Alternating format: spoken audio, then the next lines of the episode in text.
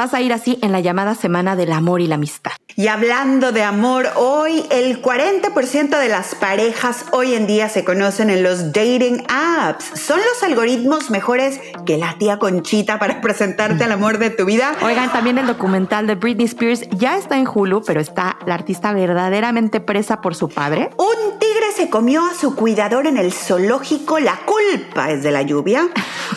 Platicaremos sobre el golpe de Estado de Myanmar y el nuevo currículum de seguridad nacional en Hong Kong, donde previenen a los niños de 6 años a sublevarse. También Paris Hilton alerta sobre los abusos sufridos en los internados y narra su terrible experiencia como prisionera de uno.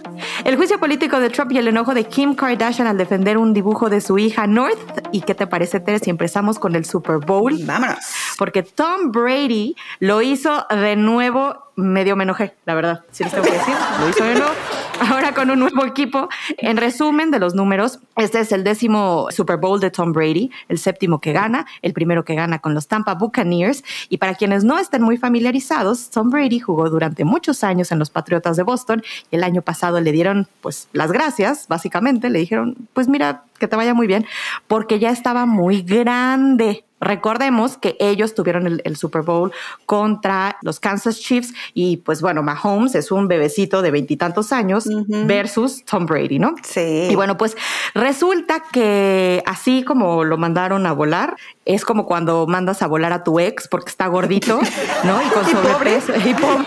Y, de repente te regresa, pero como Henry Cavill.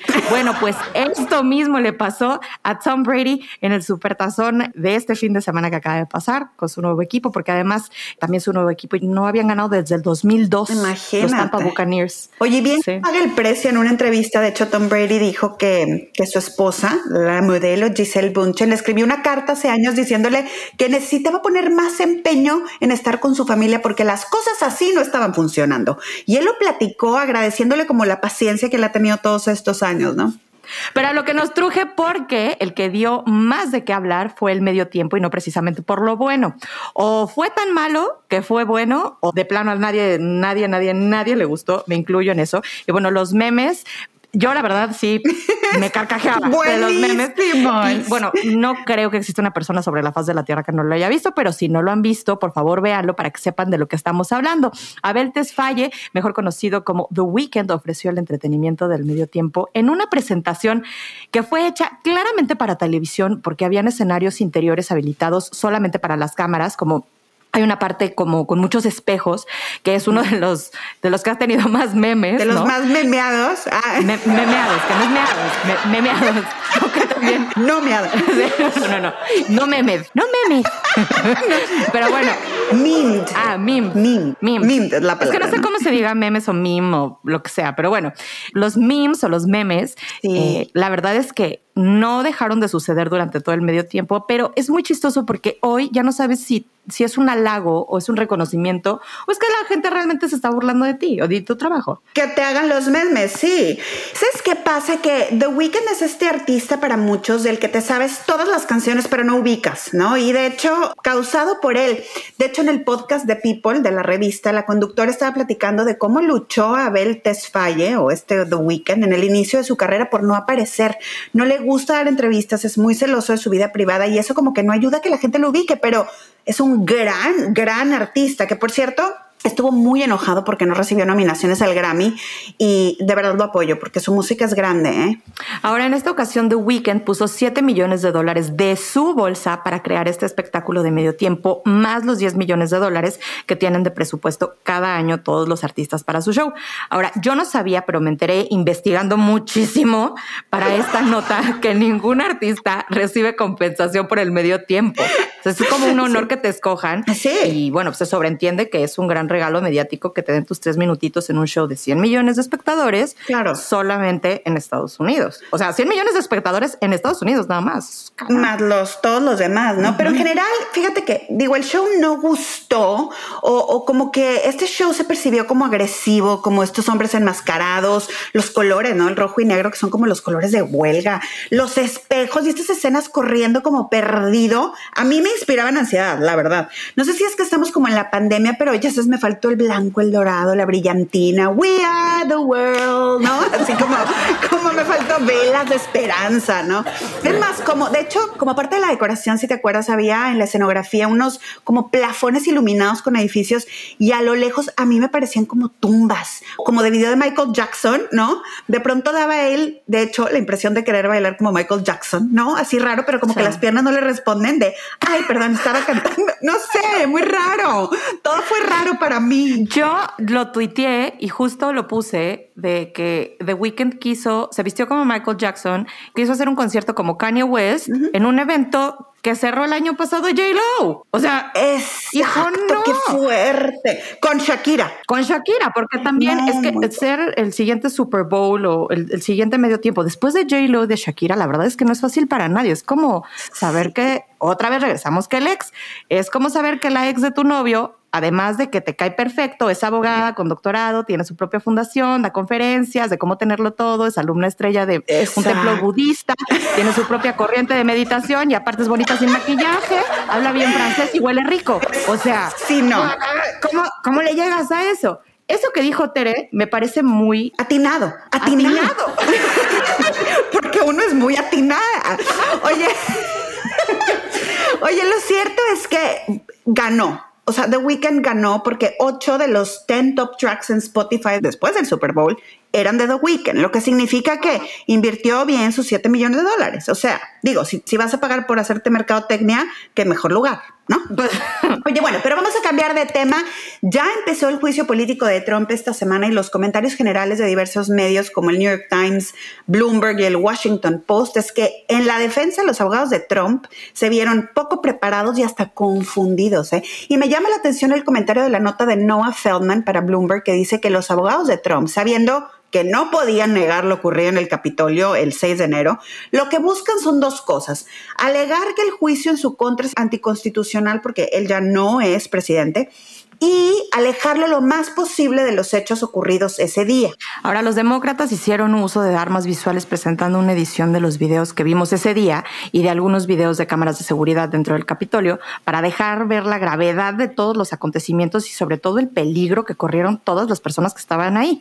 Pero lo más importante para los demócratas, Tere, es conectar lo ocurrido del 6 de enero con las palabras del presidente. Palabras tanto de su Twitter como de entrevistas y hasta de su debate con Joe Biden mm. para probar pues, que no era un simple observador de los hechos de ese día, sino más bien el autor intelectual. Pero ojo, ¿eh? con todo y eso no se espera que Trump sea declarado culpable. Para que eso suceda, dos tercios del Senado tienen que votarlo fuera y se cree que no habrá suficientes votos, aunque todo puede cambiar al momento de votar, pero Ahí no acabarían los problemas para el expresidente. Se acaba de abrir una investigación criminal en Georgia por intentar influenciar los resultados de la elección. ¿Te acuerdas? Sí, claro, así cool que Trump, que le marcó al secretario del estado de Georgia, justo a Raffensperger, y que le dijo, oye, compa, fíjate que necesito que me encuentres unos votos. Y pues ya le abrieron una investigación criminal por fraude electoral. Y bueno, hoy le toca la defensa presidida por Mr. Schoen, el abogado principal de Trump.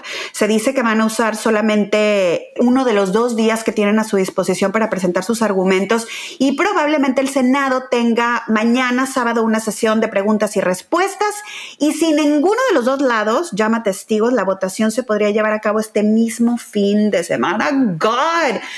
Para que sea declarado culpable, se necesita que todos los senadores demócratas más 17 republicanos voten en su contra. Entonces, bueno, hasta el momento solamente hay seis republicanos que se han manifestado como votantes en contra y hay suspenso. Vamos a ver.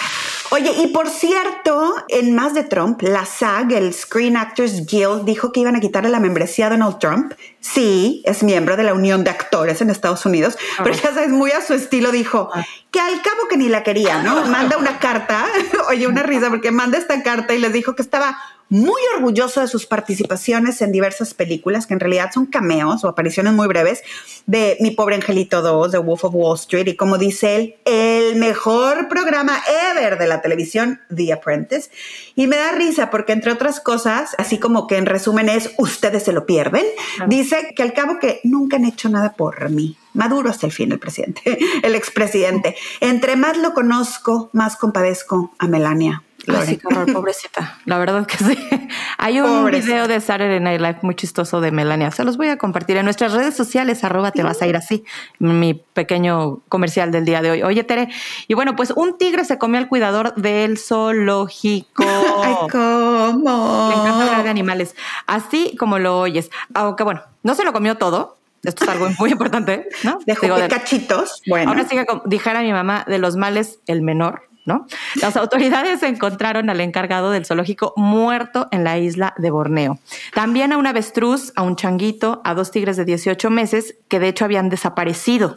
Ahora resulta que después de varios días de una lluvia torrencial, una avalancha de lodo les hizo como un escalón en la jaulita. O sea, yo entiendo que en la parte de arriba no había nada, no tenían reja. Entonces, bueno, pues así se escaparon del zoológico de Sinkawang, Sinkasu. El cuidador del zoológico tenía 47 años y fue encontrado con rasguños y mordidas en el cuerpo. Oye, Satata Nur Adiramanta. Ay, ¿qué tal? Oye, 10 dólares por esa, ¿no? el, palabra de domingo, como dice, ¿no? El director Así se llama el director del Conservatorio Local de Tigres Sumatras, de los que ya hay solo 400 en el mundo, y le dijo a la agencia AFP que tuvieron que dispararle a uno de los tigres y que el segundo sigue desaparecido. Ay, imagínate que vives ahí cerquita, ¿no? Qué miedo. Sí, qué Dijo que habían de hecho intentado primero dormir con un tranquilizante al tigre, pero que estaba demasiado agresivo. Sigan en la búsqueda y de hecho Indonesia tiene prohibido cazarlos, pero en Java y en Bali ya los tigres están extintos porque la gente los compra en el mercado negro. Una de esas tristes historias. Ay, qué feo. Oye, bueno, pues aprovechando que estamos en febrero, vámonos con esta nota muy importante. Pongan mucha atención. La tía Lupe, la que te quiere presentar al hijo de la comadre, Marta, del señor que no vino a la fiesta que tenía hemorroides, ya dejó de ser prioridad para que te encuentres a tu pareja, porque al menos el 40% de las parejas se conocen online hoy en día, o bueno, puesto por lo menos en Estados Unidos, y es casi igual para las grandes ciudades. O sea, Michael Rosenfeld de la Escuela de Humanidades y Ciencias de Stanford publicó en el Stanford News, que también me llega el Stanford News todas las semanas, que son ahora los algoritmos y no la familia ni los amigos quienes te están emparejando al mundo. O sea, este, este maestro, este señor hizo un estudio publicado en el Proceedings of the National Academy of Science y encontró que en 2009 tan solo el 22% de la gente había encontrado a la pareja ideal usando un matchmaking site o una, una aplicación contra el 39% en 2017, o sea, el, el, porcentaje se duplicó. Fíjate que hay dos factores que están acelerando este fenómeno que son, uno, la mejora en los gráficos y las fotografías disponibles y, y los filtros, diría yo, y las fotos que la gente sube, y el pool más grande de gente, o sea, Bombo tiene muchas más opciones para ti que las que tiene tu mamá o tu prima, ¿no? bendito sea Dios. Bendito sea Dios, y con todo y que la mayoría de los candidatos no te gusten, porque pues no, siempre, siempre van a ser más de los que podrías conocer en tu edificio, el curso que estás tomando y en general hasta una fiesta, ¿no? Y también la realidad es que estamos emparejándonos bastante tiempo después de que quizás dejamos nuestra casa, la familia, lo que significa que ya no tiene que ser tu familia, tus amigos, quienes te presenten gente. Hay gente también que se va, te mueves de ciudad tipo en mi caso, ¿no? O sea, ya es bien difícil cuando te mueves de ciudad hacer amigos, amistades. ¿Dónde los conoces si no es en la chamba? Vaya, tu pulsa es chiquito, ¿no? Exactamente. Y bueno, también esto ha ayudado a que la gente que no era favorecida por su grupo de gente tenga como un escape, una ventana a conocer más, pero siempre hay lo que, el que no se clic con su familia o que quizás no tiene muchos amigos, ¿no? En comunidades muy chiquitas las opciones son muy limitadas aún, la verdad, también. Sí. De hecho, esta semana Bumble, la aplicación Bumble, que todos conocen, conocemos, no se hagan, va a, dar, va a darse de alta en la bolsa de valores. O sea, ya empresa pública. Está valuada en 6 mil millones de dólares. Y la dueña, que se llama Whitney Wolf Hearth, eh, ahora con todo esto, pues ya se va a convertir en multimillonaria. También es cofundadora de Tinder. Y fíjate que para quienes no lo sepan, ella se peleó e interpuso una demanda contra Tinder por acoso sexual. Sí, sí, tuvo así como estuvo muy sonado. Y de hecho, ella se fue por este motivo, ¿no? De la empresa. Ahora son acérrimos enemigos y se han hasta demandado ahí por secretos laborales y todo. De hecho, Match Group es dueño de Hinge, OK Cupid y Tinder. O sea, es un grupo que tiene varias aplicaciones ahí de eso, ¿no? Bueno, pues en esto del dating app también hay más apertura, lo cual me parece la verdad bastante bueno y aparte todos usamos teléfonos y esto ha ayudado a que tengamos una app. Nada más tengan mucho cuidado con el tipo de fotos que suben porque santa madre del Señor, cuiden sus fotos, no se pasen. No vamos a hablar de eso. No hablemos de eso, pero de lo que sí vamos a hablar es de Britney Spears, hablando de fotografías, porque no sé, cuando dijiste fotografías me imaginé las fotos pelonas de Britney Spears. La batalla legal sobre quién controla la vida, pero sobre todo las finanzas de Britney Spears, vuelve a los juzgados con una renovada discusión del caso causada por este documental que hace el New York Times llamado Framing Britney Spears. Y si no lo han visto, véanlo. Yo de hecho lo encontré en Hulu, pero también depende en qué país estés. El documental se centra en este conservatorship, que en español es llamado conservadurismo o tutela, sobre Britney, que es este arreglo en el que alguien, en este caso su papá, Jamie Spears, se encarga de su carrera, su vida personal y sus finanzas. Y esto es así desde 2008. Como buen documental, inician los orígenes de la batalla legal y bueno, pues nos lleva a través de la historia de una niña muy talentosa de Macomb, Mississippi, a quien su talento y sus padres llevan a perseguir una carrera artística. Ahora, la mamá estuvo con ella cerca hasta donde pudo, porque acuérdense que Britney también tiene un hermano que estaba aún en el colegio y pues no pudo acompañarla a Nueva York. Y ahí nos presentan a la que se convirtió en su asistente que todos los que éramos muy fans de Britney Spears en los 90 conocíamos muy bien, a Felicia Culota, que ayuda a entender un poco más la carrera de Britney. Y mira, esta es mi opinión durante el documental y las imágenes y las entrevistas que transmite el documental. Yo personalmente veo una Britney como inocente, vulnerable, sin malicia, como con este león gigantesco de talento dentro, pero esta piel y personalidad de conejito tierno, a quien la fama súbita, debido a este talento y el timing tan gigante, desbalancea terriblemente. Y hablo de timing porque era ese el momento de los boy bands, como dicen ahí en el documental, no, no de las solistas mujeres. Además, ella es de este pueblo pequeño que pertenece al llamado Bible Belt, de gente sumamente conservadora y religiosa, y ella se viste, ¿no? En uniforme de colegiala sexy y hace aquel video de Baby One More Time, ¿te acuerdas? Entre lockers de colegio, niña popular y tal. Sí, claro. Una lolita total, ¿no? Imagínate que en ese entonces la esposa de un gobernador de aquella época dice públicamente que si pudiera, tomaría una pistola y la mataría porque Britney no hace fácil educar a los hijos. O sea, imagínate nada más. Y de hecho hay ahí en el documental una entrevista donde le preguntan qué opina de esto y no me puedo imaginar como el dolor que debes de sentir de que te lo pregunten, o sea, de que te juzguen juzguen así, de verdad vean el documental. No, y además en esa época en la que la sensualidad y la sexualidad de una mujer era súper castigada, en la que los presentadores de programas le preguntaban al aire que si era virgen. O sea, ¿qué te importa, no? Y que si había tenido relaciones con Justin Timberlake, una relación súper sonada y muy noventera, muy icónica. En vivo. Sí, o sea, estas, estas, no, o sea. O sea, le preguntan en vivo. sí, sí, sí, sí.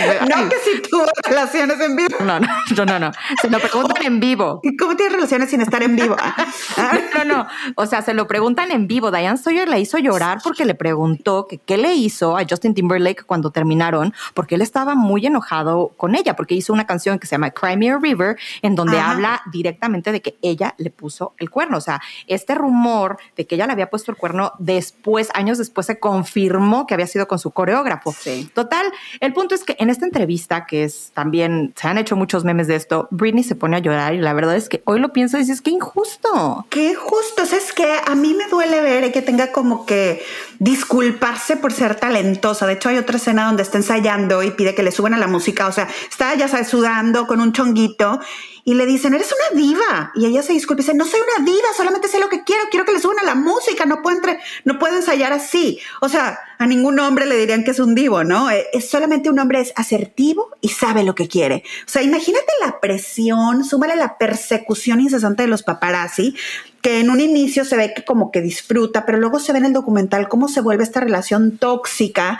Luego en ese entonces también está este truene con Justin Timberlake, a quien abiertamente le preguntan en vivo en programas de radio que si logró hacerle eso, o sea, tener relaciones sexuales con Britney, y él contesta que sí, o sea, no, no, no, no, este machismo y misoginia mezclados con el talento de ella y todo esto que pasó, yo siento que la llevan a refugiarse en la relación con Kevin Federline, con quien se casa también por esa como voz incesante, yo creo, de mujeres de, pues a lo mejor como muy conservadoras, de ya me debo de casar, o sea, recordemos que venía de un pueblo chiquito, como que todo esto es la bomba perfecta, ¿no? Exactamente. Y bueno, ahí es donde vienen los embarazos. Exactamente, y tras los embarazos viene lo que ya sabemos, con lo que seguramente muchos de nosotros estamos familiarizados, las fotos de ella rapándose, pelona, golpeando el coche de un paparazzi. De hecho, hay entrevistas con paparazzis donde dicen que las fotos de Britney podían valer hasta un millón de dólares. O sea, imagínense, con esto en, en, la cabeza, pues obviamente la empezaron a perseguir y había hasta hambre de verla caer en espiral por parte de las revistas, porque las revistas, pues con todas estas noticias vendían,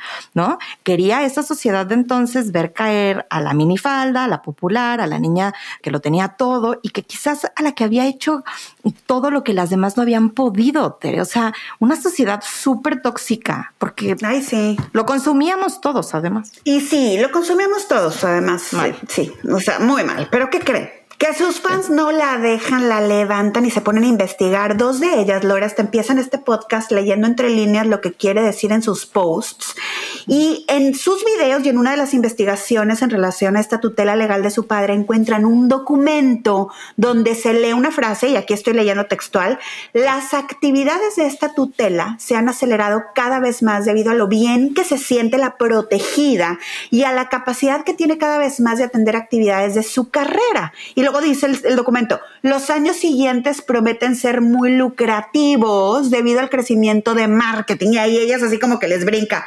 Ah, lucrativo, se siente bien, entonces ¿para qué necesita que otros la controlen, no? El documental dice que el papá de Britney nunca estuvo cerca hasta que ella cayó en desgracia. Cuentan los que estaban cerca que solamente hablaba de lo millonaria que su hija iba a ser, de cómo le iba a comprar un barco con ese dinero y como que cuando ve pudo tomar ventaja, pues tomó también el control de su dinero y bye, ¿no? Hubo una audiencia ayer, de hecho, eh, eh, en el caso. Britney dijo antes que quería que un profesional o un banco y no su padre fuera su tutor y logró ese cambio recientemente. Algunos opinan que su padre pues evitó que ella perdiera todo su dinero en la época en la que estaba muy, muy mal. Andaba con su novio, que se ve que la explotaba en todos los sentidos, a quien nadie, eh, pues hasta el día de hoy nadie ha podido entrevistar. Un Sam Luffy. Un Sam Luffy, sí. De hecho, como que ahí el papá toma el control del dinero porque vio que Britney estaba mal, que andaba con este chavo que le estaba bajando lana, ¿no? Imagínate, andaban en todos los restaurantes y todo con...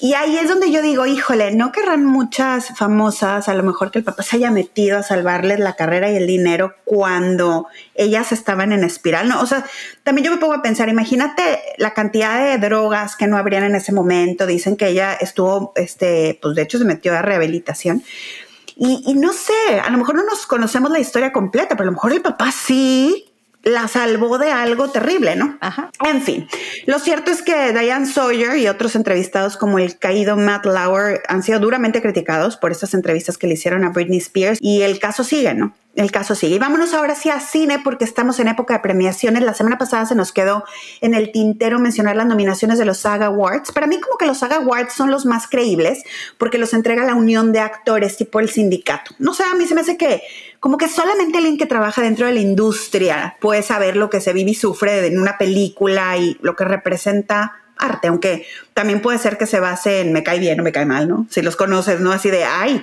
por mejor actor que sea, pues me volteó la cara, entonces no le voy a dar mi voto, ¿no? Exactamente, como las estrellas Michelin dice. Así es, puede ser. Bueno, pues cada año las nominaciones las llevan a cabo dos comités, uno para televisión y uno para cine. Hay 2.100 miembros en cada comité y este comité es diferente, pues pues cada año. Digamos que ruedan los dados y este año a ti, Tere, te toca la televisión, a ti, Lore, este, el cine y al año que le sigue igual es al revés, no sabemos. Y una vez pues ya nominados, todos votan y hay como 165 mil miembros hasta el último conteo que revisamos en Wikipedia, que fue en 2012, que yo creo una opinión muy personal que ya les urge este, hacer conteo nuevo. Así es, oye, este año es la entrega número 27 a llevarse a cabo el 4 de abril Y me gusta hasta cómo ponen las nominaciones en esta premiación. La nominación a mejor película, por ejemplo, se llama Outstanding Performance by a Cast. O sea, el premio va al mejor equipo de actores trabajando juntos para un film, como no a la cosa producto que es la película. No sé, me gusta la connotación, si es que yo la entiendo bien, o que es como premiar a un equipo. Y este año las nominadas son The Five Bloods de Netflix, Ma Rainey's Black Bottom, que también es de Netflix, Minari, que la busqué y este se, se va a estrenar en plataformas de streaming el 26 de febrero después de que se estrenó así como que en algunos cines, screenings privados que ahora con el COVID, quién sabe cómo lo hicieron, ¿verdad? También está nominada One Night in Miami, esa la vi en HBO, y The Trial of the Chicago Seven, que también está en Netflix. Así es, y luego se van con categorías, por ejemplo, el mejor equipo de stunts o de dobles para una película, y ahí entran, además de todas las anteriores que les dijo Tere, por ejemplo, están News of the World, Wonder Woman, 1984, Mulan, que está muy buena, eh, y si quieren ver la lista completa, pueden buscar Screen Actors Guild Awards, que están nominados actores también de The Queen's Gambit, Hamilton, que está espectacular, pero la tienen que ver con mucha paciencia, The Undoing, The Good Lord Birth, I Know This Much Is True. Hay, hay, mucho, pero sabes que para mí la época de premiaciones me da sobre todo una guía de las cosas que alguien más ya votó y entre varios decidieron que son buenas. Entonces está está buena como la recomendación de alguna manera, por ponerlo así, ¿no? Porque hay mucho. Hay muchísimo. Ya lo habíamos platicado aquí. Luego ya no sabes ni qué ver y terminas viendo como yo Mean Girls otra vez. Sí, exacto, sí. Así que busquen sus listas de los Golden Globes, de los SAG. El 15 de marzo también recuerden que se van a anunciar los Oscar y ya hay muchas listas de posibles nominadas. Es muy emocionante, a mí me encanta. Oye, pero bueno, vámonos ahora sí con las rapiditas. La película del zorro, donde se decía una mujer iba a protagonizar y que se temía se llamara en español la zorra, no existirá. Seguirá siendo el zorro, solo que aquí la actriz principal tendrá más peso. Muy bien. Bruce Springsteen fue arrestado por manejar intoxicado y por consumir alcohol en un parque y la policía dijo que tenía como sus ojitos húmedos y que se veía mareado. Ay, pues muy buena su fiesta que nos invita. Oye, TikTok ya va a introducir e-commerce, e-commerce features para que desde ahí hagas tus compras a través de los famosos swipe ups en directa competencia con Instagram. LVMH o Louis Vuitton decidió dar por terminada su colaboración con Rihanna en la marca Fenty y la darán de baja en los próximos días, pero pues sí. Pues sí.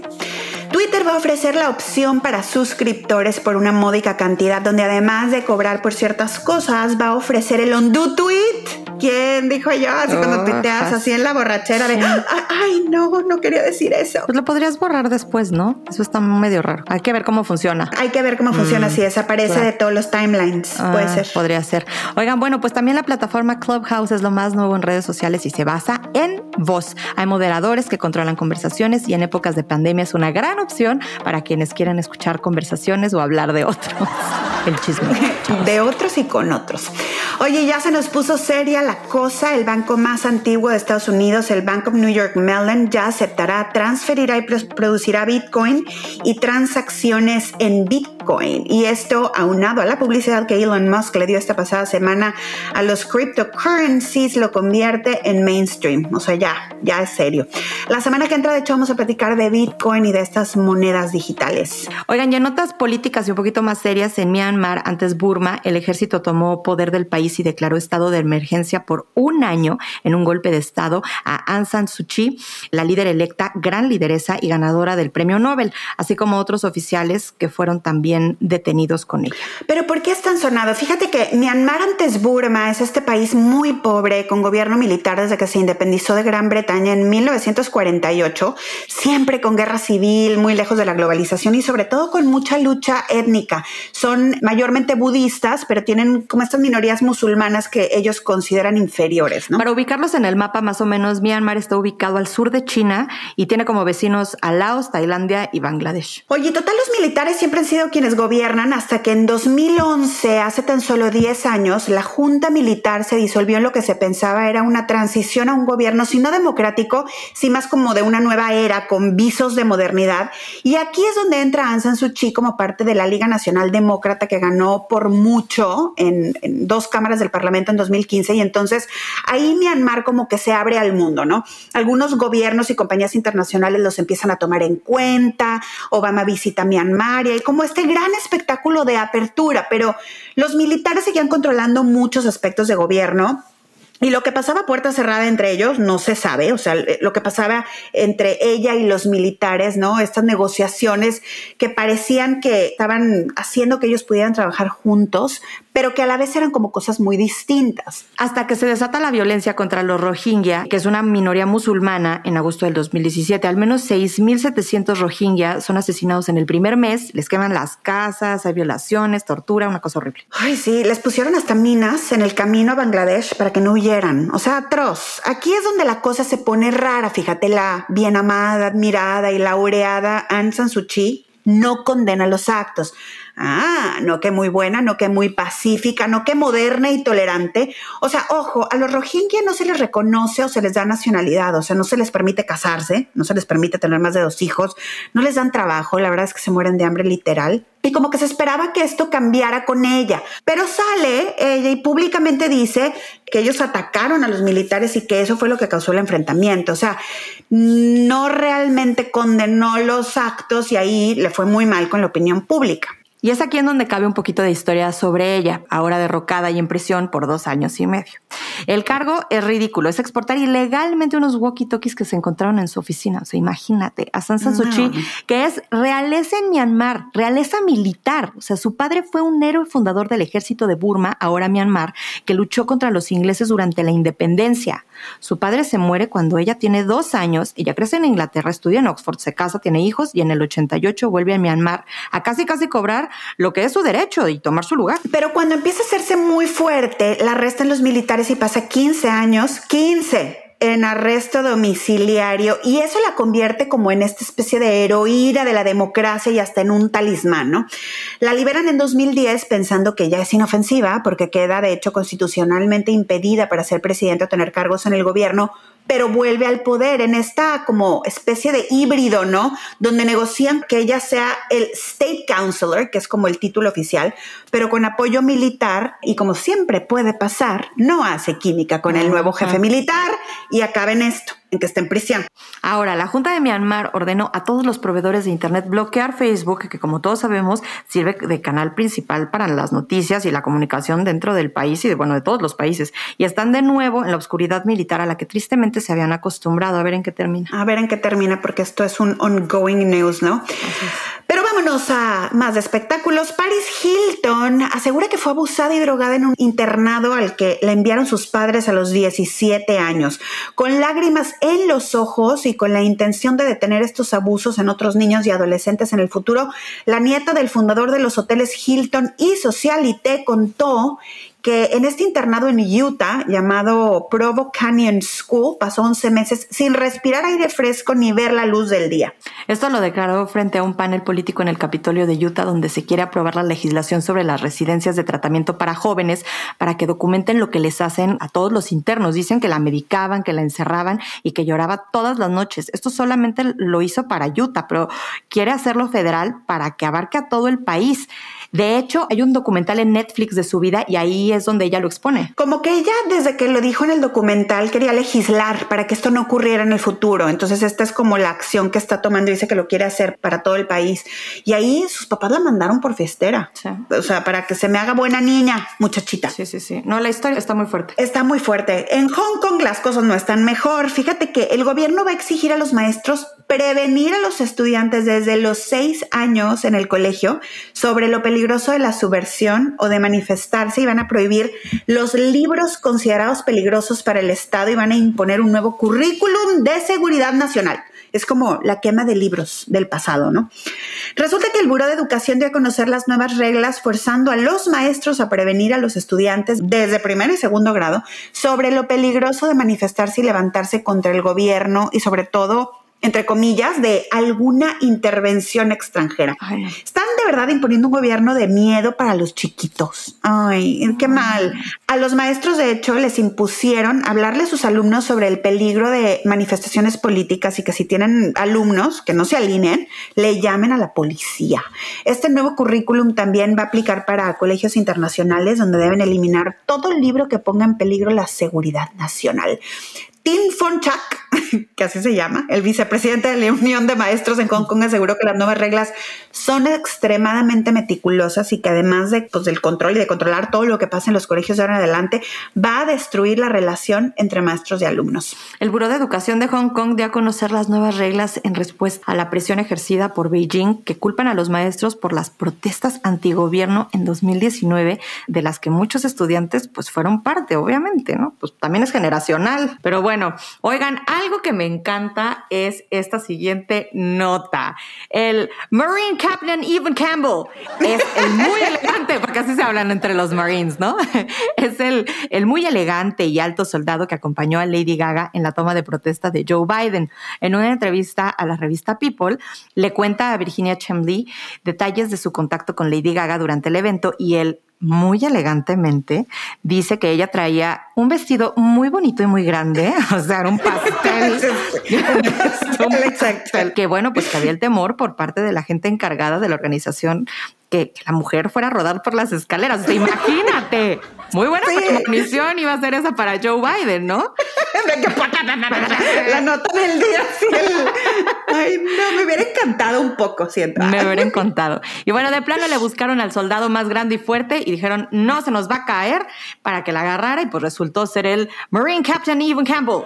Y me da mucha risa que dice que, que en cuanto a la toma del brazo, ella le dice, mira, por muy grande que estés, tenemos un 50-50 de que me vaya a caer de las escaleras, así que si me caigo, no te voy a soltar. Y tú vas a rodar conmigo, ¿no? Vas a rodar conmigo. Problemas de chaparritas, a mí también me ha pasado. Y dices, mira, no importa lo fuerte que estés, o sea, la gravedad es la gravedad. No, y es que, es que el vestido está enorme, entonces yo creo que también él se pudo haber tropezado con el vestido de ella, no nada más porque ella lo jalara. Ay, qué momento. Oye, Lore, anduve bipolar por un artículo del Wall Street Journal, no que me haga falta un artículo, ¿no?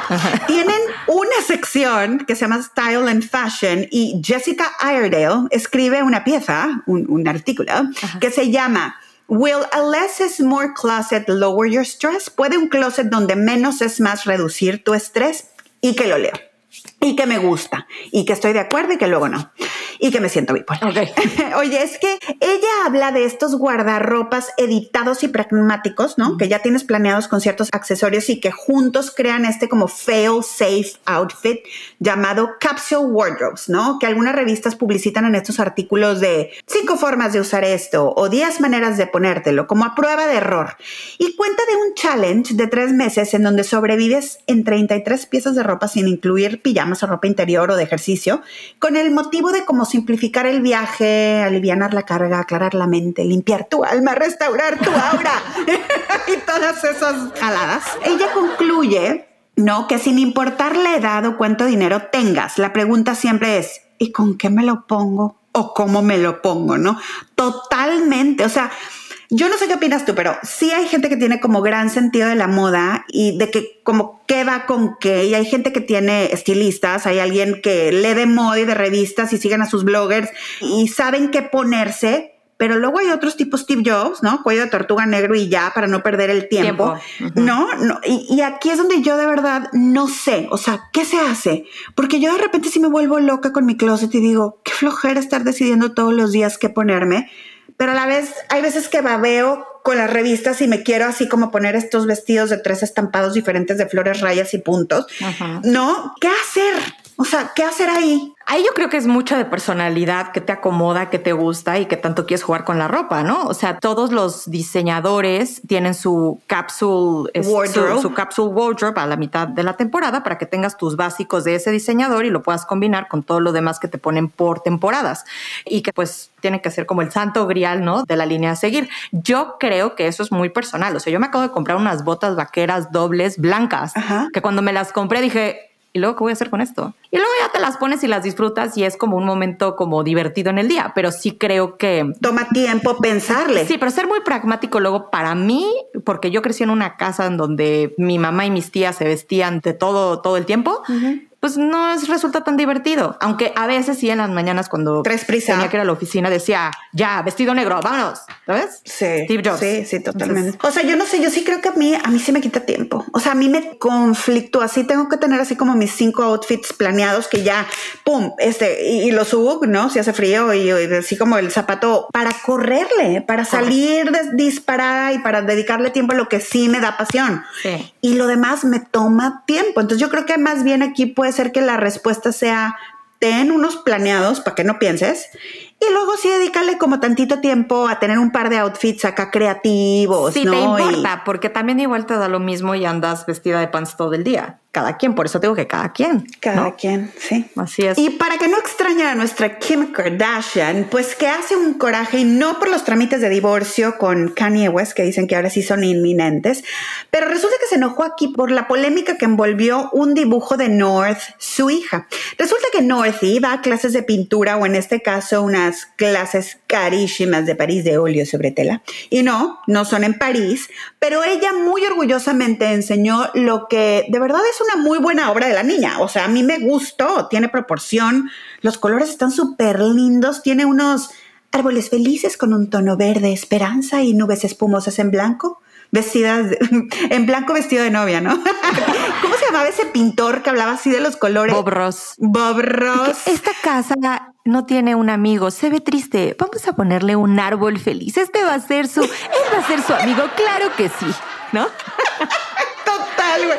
Es un gozo verlo, que luego Eugenio Derbez lo imitaba, ¿te acuerdas? sí, sí, totalmente. Ay, no, buenísimo. A mí sí me gustó el dibujo de North y se me hace que sí está muy pro para una niña de siete años, la verdad. Sí, pero bueno, ¿qué hace la gente cuando le platicas o le preguntas? Pues la gente opina y sacaron todos de su ronco pecho que la niña no lo hizo, que se lo hicieron y bueno, que se nos engendra, por supuesto, en pantera doña Kim K diciendo que su hija es, pues, es un verdadero talento y que todo este talento lo heredó de su padre.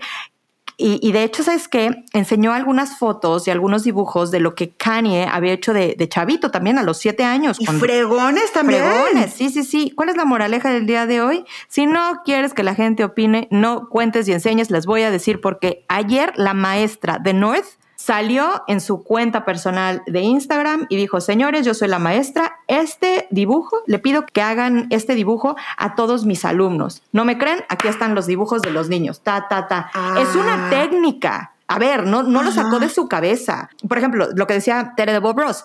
Si ustedes ven a Bob Ross, él te va diciendo cómo pintar montañas y Paso árboles paso. felices, ¿no? Y ¿Sí? casas a la mitad de, de mundos imaginarios, ¿no?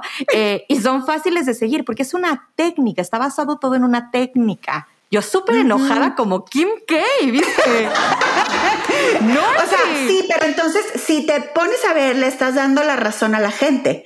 O sea, Kim Kardashian la presenta como que es todo un talento de su hija porque dibujó esta cosa espectacular y en realidad, pues digo, sí, a lo mejor la niña es muy talentosa, pero la realidad es que es una técnica que si tú Es la haces, técnica. aunque no sepas, va a quedar bonito. Pero la gente dudó y la gente así como que, de hecho sacaron un montón de tweets y memes así de que no puedo dormir sin antes decirles que North no hizo eso. ¿Por qué dudarías de- de una niña de siete años? O sea, solamente porque es Kim Kardashian. Si fuera la hija de Martha Stewart, no te hubiera dicho nada, ¿eh?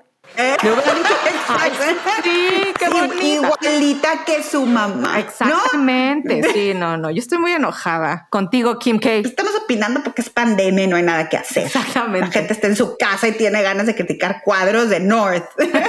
Totalmente. Ay, no. Oye, Lore, qué linda es esta experiencia de platicar contigo. Ay, en esta semana del amor y de la amistad, una, una experiencia muy linda, igual que el dibujo de North, un programa feliz con amarillo esperanza, una puesta de sol con colores brillantes, pensamientos felices con brillantina toda la semana. Bonita semana hasta el viernes en la nochecita. Ya saben, en la nochecita de los viernes nos vemos. Hasta la próxima.